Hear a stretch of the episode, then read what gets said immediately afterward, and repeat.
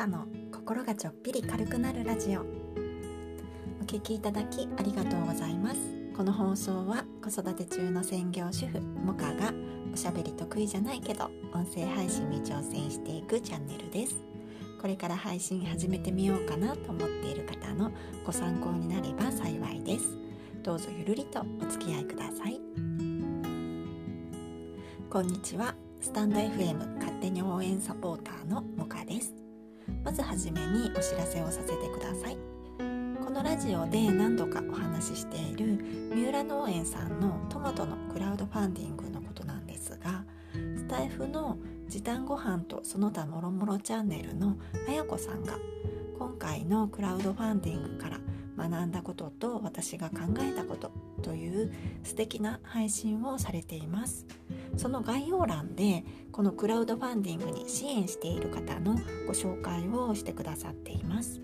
私もご紹介していただいていますしコメント欄にはマーチさんのことも載せてくださっていてすごく嬉しかったんですよ。他にも支援されている方がいたら教えてくださいということでした。れから明日7月14日水曜日の朝7時半から8時に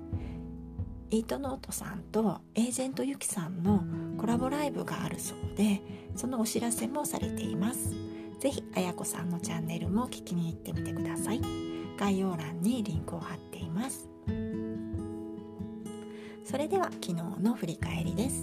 昨日はビューティー自己表現カウンセラー玉木まといさんの本を読みましたということで私の大好きな配信者さんの玉木まといさんが Kindle 出版をされたので早速読んでみましたよというお話をしました。チャーリーパパさんガンモさん三宅さんさくらさんまといさんハンコクさんホッシーさんマーチさんあやこさんコメントありがとうございました。私昨日 Amazon のカスタマーレビューも書いてみたんですが皆さんのレビューを見るのもね楽しかったです。Amazon でスタイフの仲間に出会えたみたいな不思議な感動がありましたね。是非レビューも読んでみてくださいね。すでに本を読まれた方は是非レビューも書いてみてください。概要欄にリンクを貼っています。それでは今日はスタイフやさぐれ時代についての考察ということで一時期私が迎えていたスタイフ反抗期というかスタイフやさぐれ時代について考えてみたいと思います。これね恥ずかしいからあんまり振り返りたくないんですけどこういうのも包み隠さずお届けするチャンネルなのでというか私が面白いからなんですけどね。よかったらお付き合いください。私が自分で勝手にスタイフやさぐれ時代だと思っているのはちょうど6月の中旬あたりなんですけど「いいねのお返しやめました」とか「誰がいいねしたかわからない方がいい」とか言ってた時期ですね。今振り返ってみると何かと必死に戦っていましたね。それは何かというと人の心理かなと思います。例えば人に何かしてもらったら自分も何かしてあげたいというのが人間の心理ってよく言われていると思うんですがその心理を利用して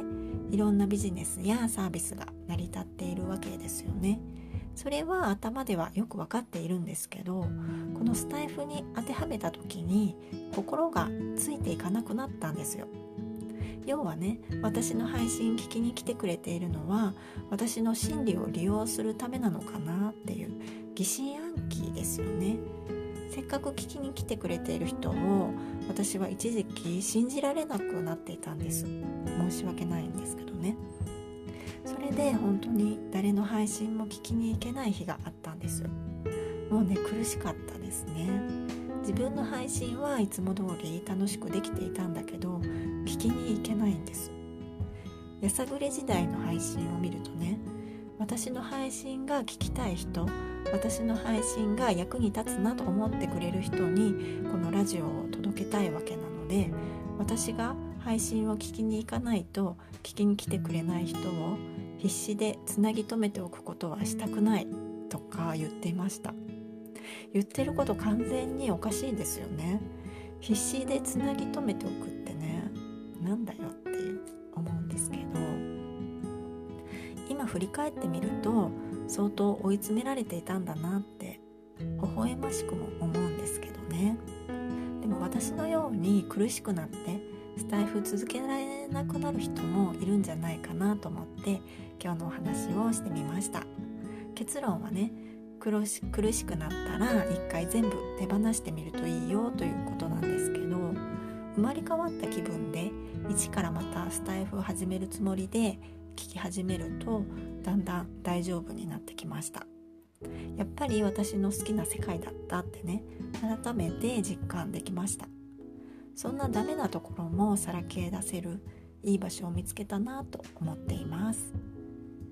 いつも聞いてくださってありがとうございます。今日はスタイフやさぐれ時代についての考察ということでお話ししました。